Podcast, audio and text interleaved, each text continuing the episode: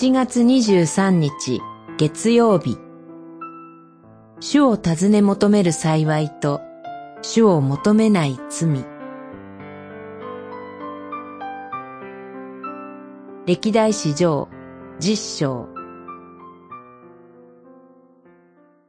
彼は主に尋ねようとしなかったために主は彼を殺し王位をエッサイの子ダビデに渡された。実章十四節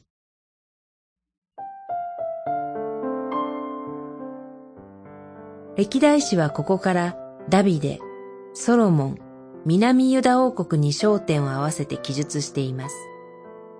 そのため、サウルの物語はサムエル記と比べ簡略化され、この実章にのみ記されています。サウルはペリシテとの戦いで傷を負いました。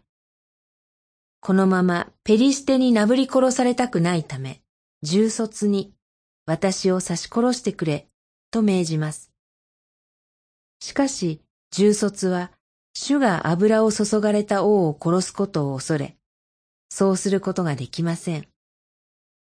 このため、サウルは自ら剣の上に倒れ伏し死にました。歴代史は興味深いことに、サウルの死について独自の神学的な視点を記述しています。サウルは主に背いた罪のため、主の言葉を守らず、かえって口寄せに伺いを立てたために死んだ。彼は主に尋ねようとしなかったために、主は彼を殺し、王位をエッサイの子ダビデに渡された。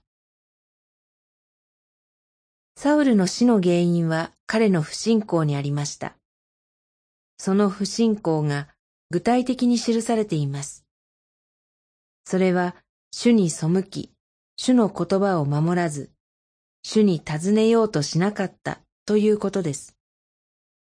これは主に油注がれたものとしてふさわしい姿ではありませんでした。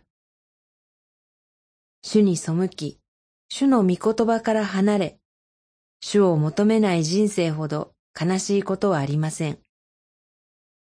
今日も主に目を向けることから一日を始めることができますように。祈り。主よ、あなたを尋ね求めて生きることができるようにお導きください。